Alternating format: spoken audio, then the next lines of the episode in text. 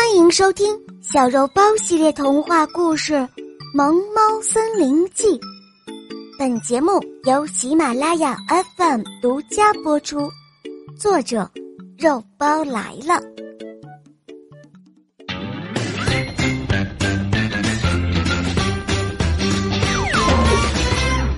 啊啊耶！深窟历险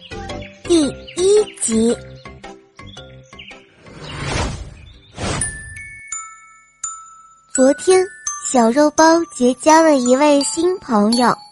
按理说，交朋友是一件好事，但是小肉包对此却有一些难以启齿。为什么呢？简单的说吧，小肉包结交的这位新朋友啊，有一点上不了台面。啊！小肉包是在学校花园里认识他的。它呢叫阿贝，是一只小鼹鼠。起初，小肉包把它当成了普通的老鼠，可是追上去后，才发现这个家伙比老鼠个头要大一些。它浑身肥嘟嘟、圆滚滚的，脸上有一双小眼睛，几乎全都被长长的毛给遮住了，看上去又萌又傻。活像一只毛茸茸的香肠。小肉包原本没有打算和他做朋友，可是阿贝对小肉包特别的热情，甚至有一些崇拜。阿贝毫不吝惜的用最美的语言来赞美小肉包，这些赞美的甜言蜜语让小肉包觉得舒服极了，所以他决定。偷偷的和阿贝做朋友，你一定很想问，他们为什么要偷偷的做朋友呢？唉，难道你没有听说过人言可畏吗？都说猫和老鼠是天敌，猫抓老鼠早已是江湖美谈了。小肉包可是名副其实的加菲猫啊！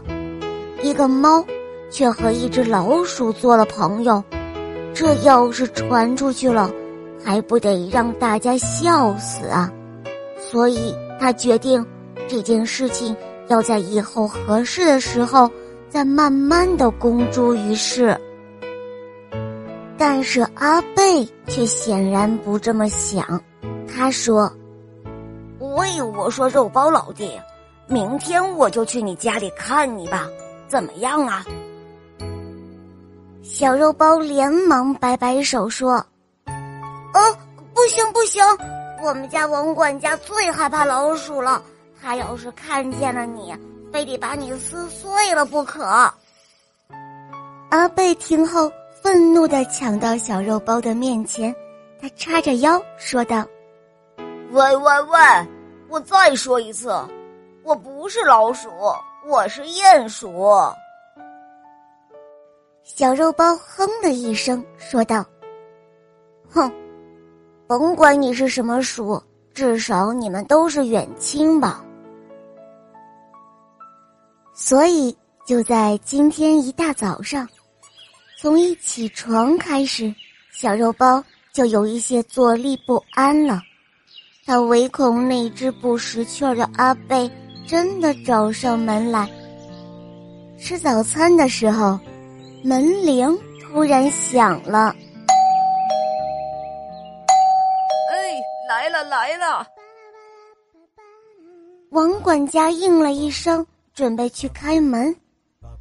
小肉包立刻拱起了后背，这是小肉包的一个习惯，一遇到紧张的事情，他就会拱起后背的。门开了，门外不是阿贝，是外交官罗奇叔叔带着他的宝贝狗狗迪迪乐来找骄阳了。小肉包长长的松了一口气。迪迪乐这个家伙是一只娇生惯养的胖狗。罗奇叔叔和骄阳聊天的时候，他呢就斜靠在沙发上。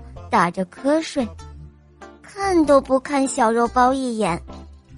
小肉包觉得他这是彻彻底底的目中无人。小肉包非常的生气，他决定找个机会好好的报复他一下。这个时候，门铃忽然又响了。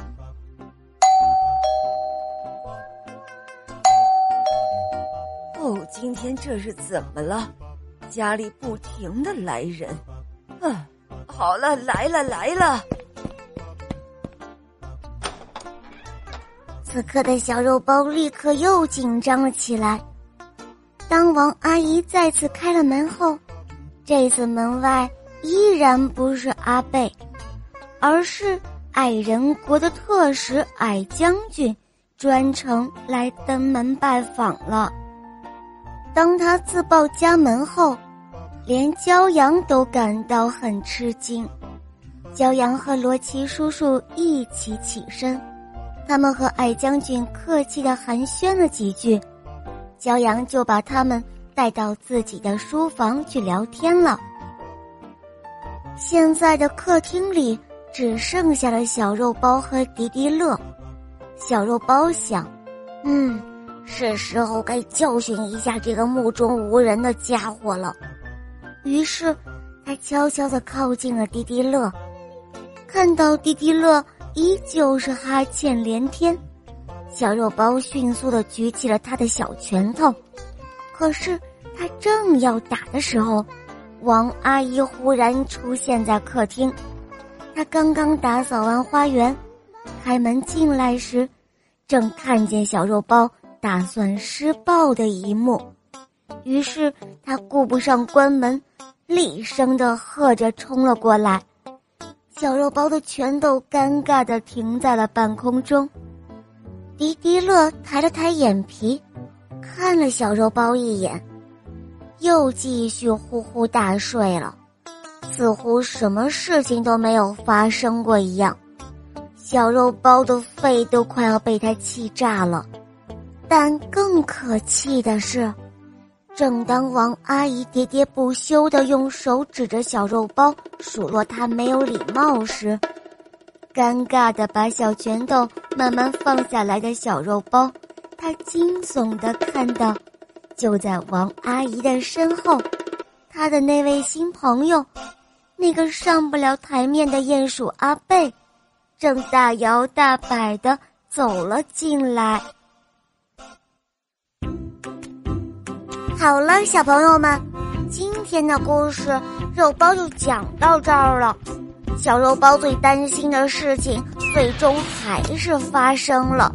可是，这鼹鼠阿贝究竟是怎么进来的呢？你们能猜到吗？